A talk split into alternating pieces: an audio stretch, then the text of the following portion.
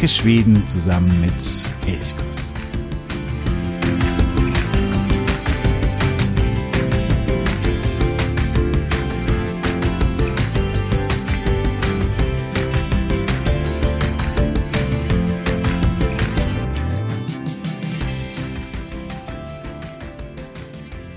Hey San, ich begrüße dich zu einer weiteren Folge von Elchkuss, dem Podcast für Schweden.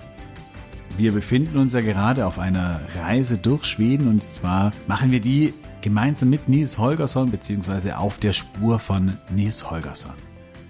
In der letzten Woche, in der letzten Folge, da haben wir uns den Anfang angeschaut, wo Nils Holgersson aufwächst, wo er auch dann zu einem, zu einem kleinen Wicht, zu einem Knob verwandelt wird und dann mit den Wildgänsen sich auf Wanderschaft durch Schweden macht. Wir waren in Skåne, in Schonen, haben uns diesen südlichsten Teil Schwedens angeschaut, die verschiedenen Regionen, Orte, Sehenswürdigkeiten näher uns betrachtet und heute geht es weiter mit den Wildgänsen mit Nils Holgersson nach Blekinge, das östlich von Skåne liegt. Mein Name ist Jo von Elchkuss und ich freue mich, dass du auch heute wieder dabei bist. Blekinge ist der kleinste Län und die kleinste Landschaft in Schweden. Sie liegt im äußersten Südosten Schwedens, im Süden und im Osten umgeben von der Ostsee und im Norden grenzt Smoland an. Als Nils Holgersson auf dem Gänserücken nach Blekinge fliegt, da fällt ihm eine alte Geschichte ein, die sein Lehrer in der Schule erzählt hat. Er kann sich ja eigentlich nicht so wahnsinnig viel an schulische Dinge erinnern, weil er meistens nicht aufgepasst hat.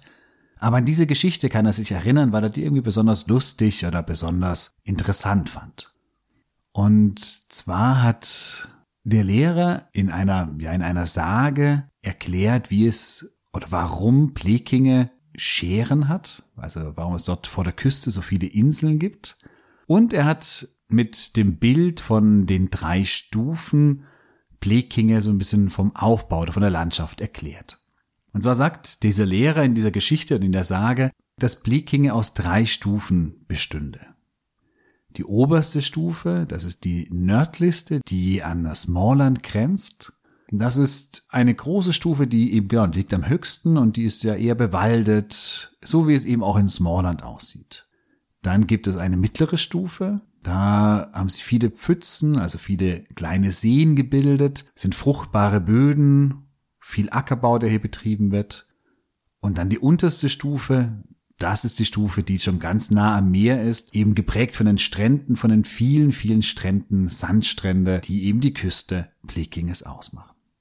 Und so kann man durchaus auch Blekinge, wenn man das quasi so im Querschnitt betrachtet, äh, dann passt das ganz gut, dieses Bild. Das geht eben vom Meer, also vom Meeresspiegel los und erhebt sich Richtung Norden immer weiter in die Höhe. Das sind keine wahnsinnige Höhen. Ich glaube, die höchste Erhebung ist 190 Meter hoch. Aber es wird eben zumindest ein bisschen hügelig und ja, von der Landschaft her im Norden so, wie man das eben auch aus Smallland gewohnt ist. Und in der Sage, die Nils Lehrer erzählt, da berichtet er von einem Riesen, der eben auf dieser obersten Stufe wohnt. Und der Riese ist alt und irgendwann mal zu müde, immer zum Fischfang die ganzen Stufen nach unten zu gehen und dort an der Küste die Fische zu fangen. Deswegen beginnt er, große Steine ins Meer zu werfen, um dort die Fische oder die Lachse aufzuschrecken, damit sie quasi die Flüsse nach oben wandern oder nach oben springen und er sie quasi direkt vor der Haustüre nur noch einsammeln muss. Und das macht er, er wirft die Steine nach unten ins Meer, die Fische hüpfen verschreckt zu ihm nach oben. Und das, was heute noch übrig ist, das sind eben diese vielen, vielen großen Steine im Meer, das sind die Schereninseln und deswegen gibt es vor der Küste Blekinges laut dieser Sage eben so viele Scheren.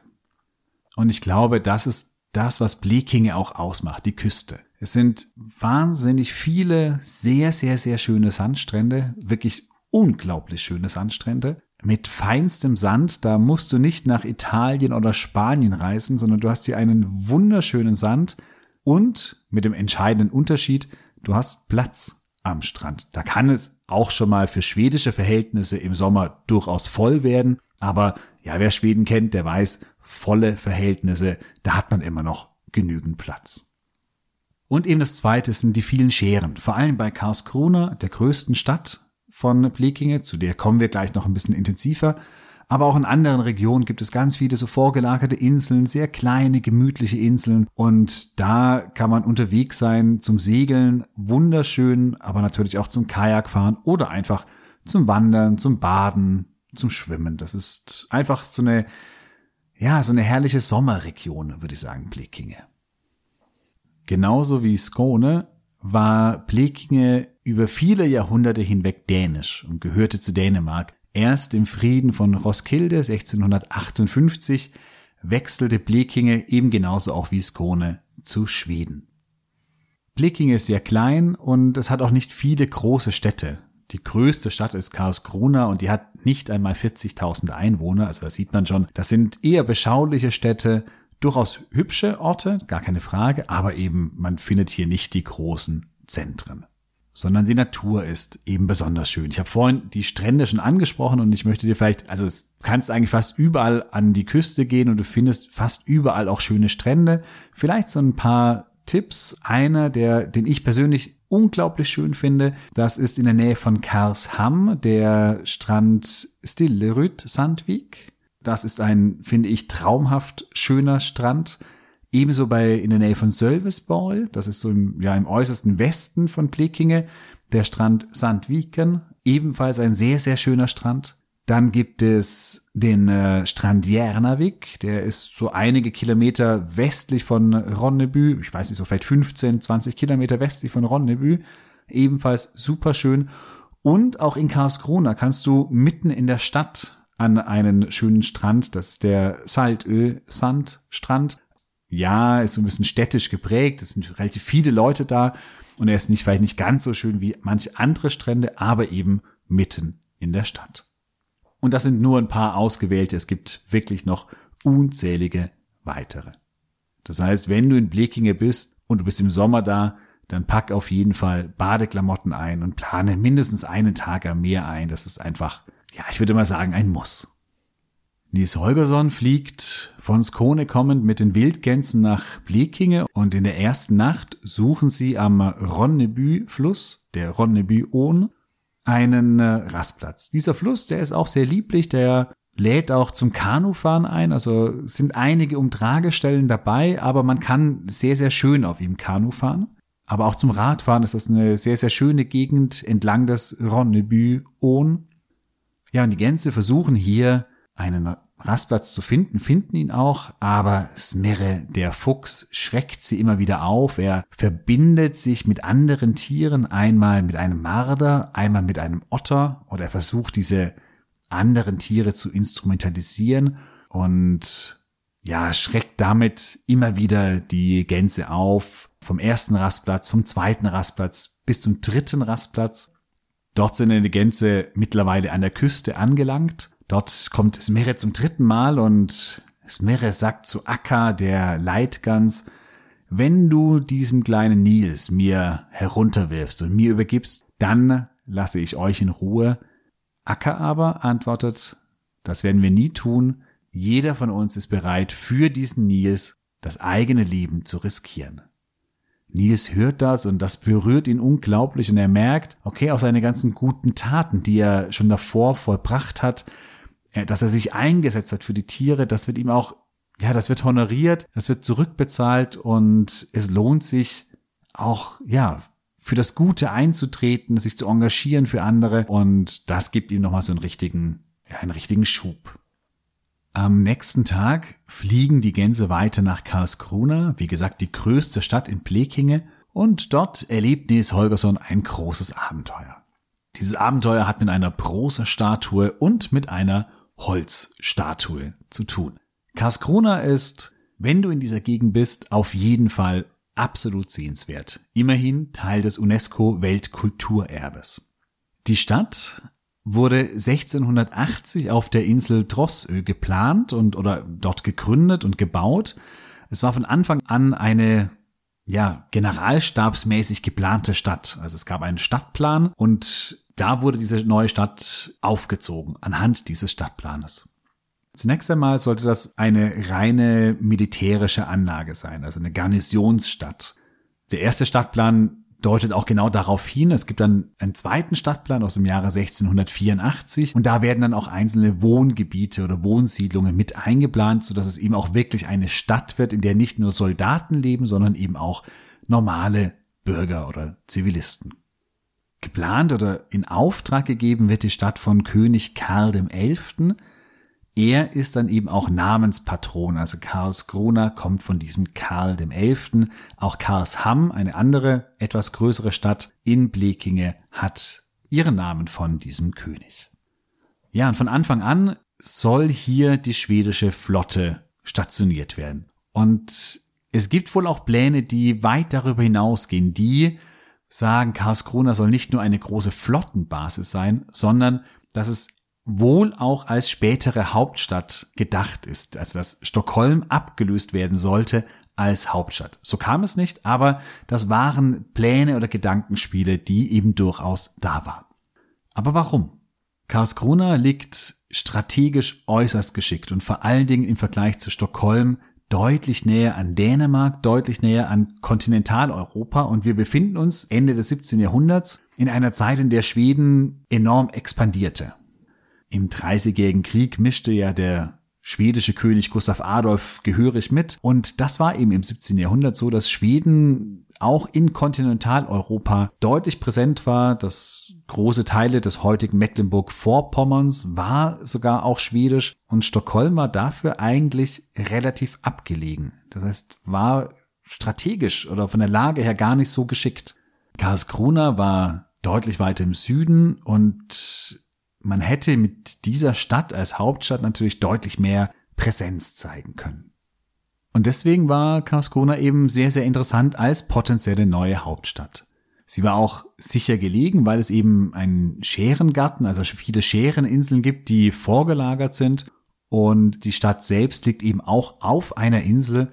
Das heißt, man kann sie sehr gut schützen und hat damit eigentlich eine perfekte und eine sehr, sehr gute Lage.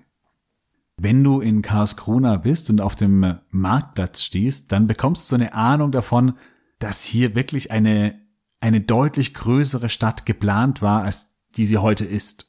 Wie gesagt, heute hat Karlskrona nicht mal 40.000 Einwohner, ist also so eine mittelgroße Stadt. Aber wenn man so auf dem Marktplatz steht, der Marktplatz ist riesig, der größte Marktplatz in ganz Schweden. Und am Marktplatz stehen wahnsinnig herrschaftliche Gebäude, eine große Kirche und ja, man hat den Eindruck, man sei wirklich in einer Barockmetropole. Also alle Gebäude, das ist alles sehr barock angelegt und genau diesen Eindruck bekommt man. Und das, da bekommt man auch so ein bisschen so ein Gespür dafür, ja, hier war wirklich Größeres im Sinne. Teile dieser Altstadt inklusive des Stadtplanes oder des Grundrisses mit eben verschiedenen Kirchen, mit Befestigungsanlagen, äh, verschiedenen Gebäuden, die sind Teil des UNESCO Weltkulturerbes. 1680 wurde Karlskrona gegründet und am Anfang war diese Stadtgründung eine einzige Erfolgsgeschichte. Bereits 30 Jahre später, also im Jahre 1710, war Karlskrona die drittgrößte Stadt Schwedens.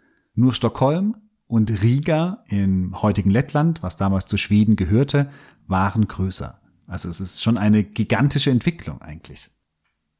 In der gleichen Zeit wurde eben auch, was ich vorhin schon gesagt habe, Karlsham ebenfalls in Blekinge gegründet.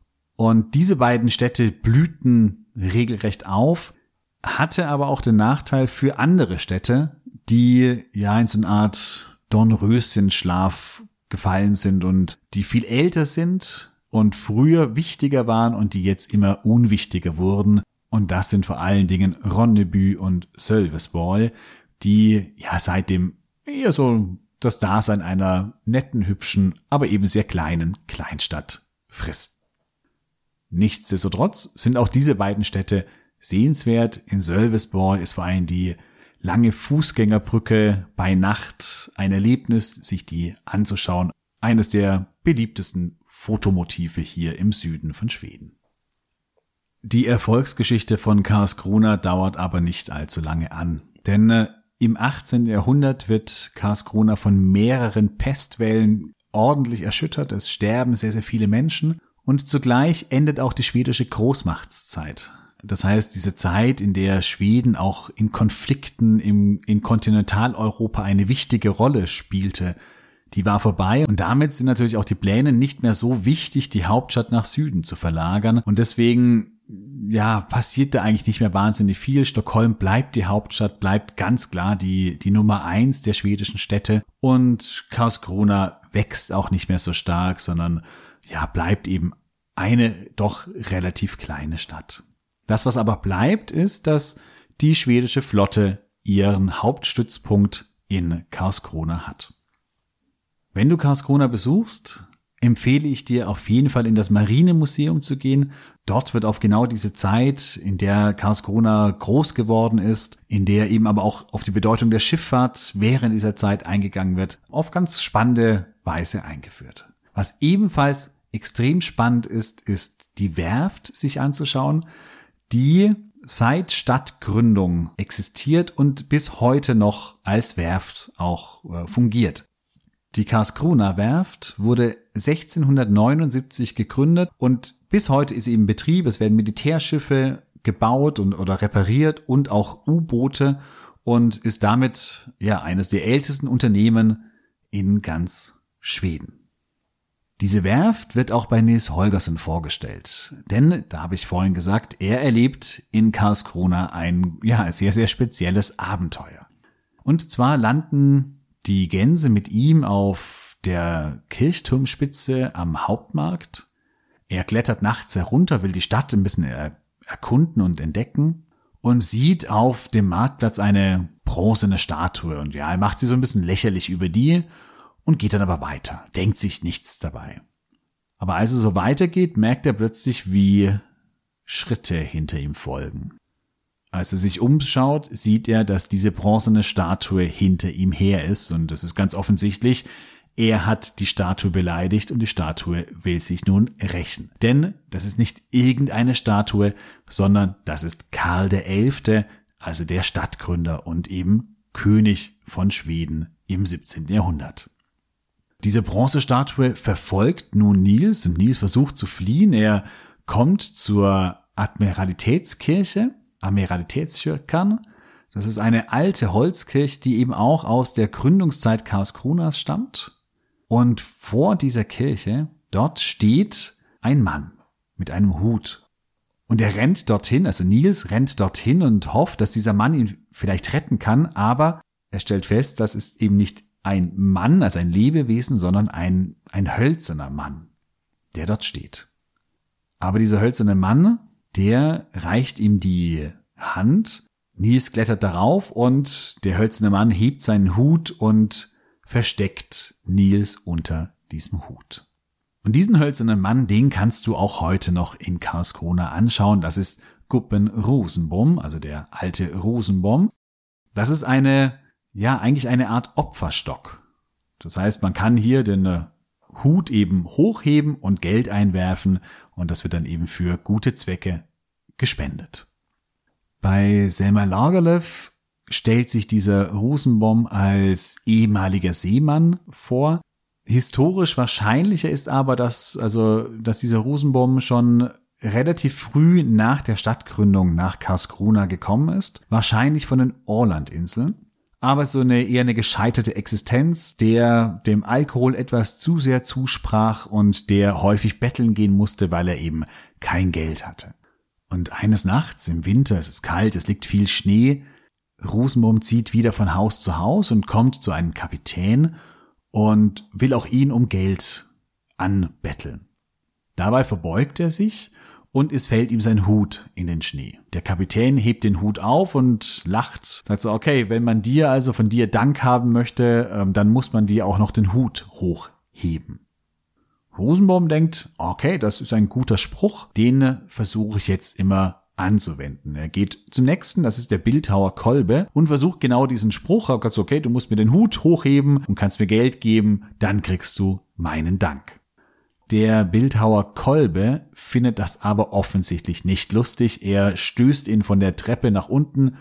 Rosenbaum landet in einem Schneehaufen und sucht das Weite. Kolbe bekommt aber ein schlechtes Gewissen. Irgendwie, es ist doch sehr kalt und er hat gerade diesen alkoholisierten Mann in eine Schneewehe gestoßen. Er sucht ihn, aber Rosenbaum haut immer vor ihm ab, denn er hat Angst davor, dass der Kolbe ihm vielleicht irgendwie eine Tracht Prügel oder sonst irgendetwas damit versehen möchte. Und Rosenbaum versteckt sich irgendwo bei der Admiralitätskirche. Am nächsten Tag findet man ihn erfroren hinter der Kirche liegend. Der Bildhauer Kolbe bekommt ein schlechtes Gewissen und fertigt eben diesen Opferstock in Form von dieser Figur Rosenbaum an, wo man eben den Hut hochheben muss, Geld einwerfen kann und das dann der Kirche als Spende zukommen lassen kann.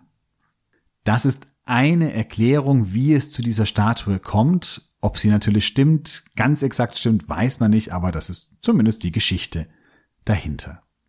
Ja, und bei Selma Lagerlöf, da rettet dieser Rosenbaum eben den kleinen Nils vor der Bronzestatue vor dem König Karl XI.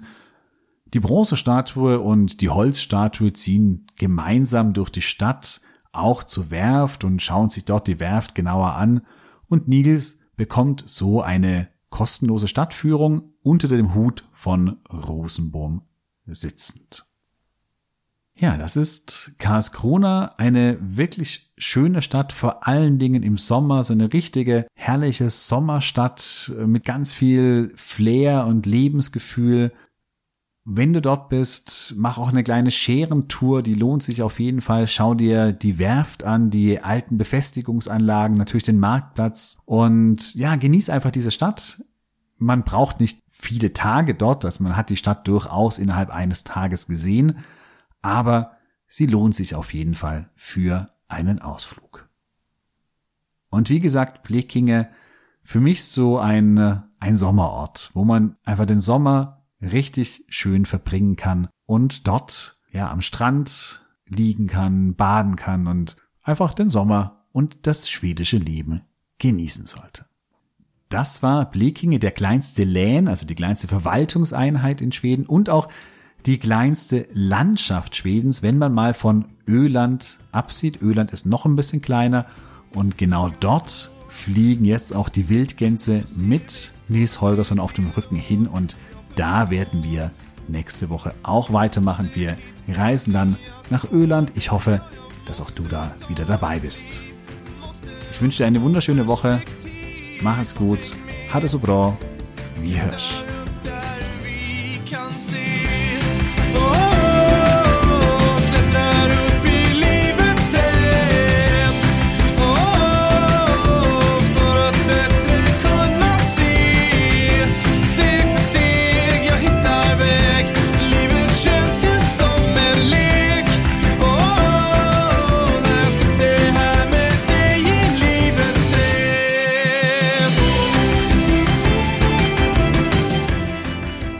Elchkuss, der Podcast für Schweden.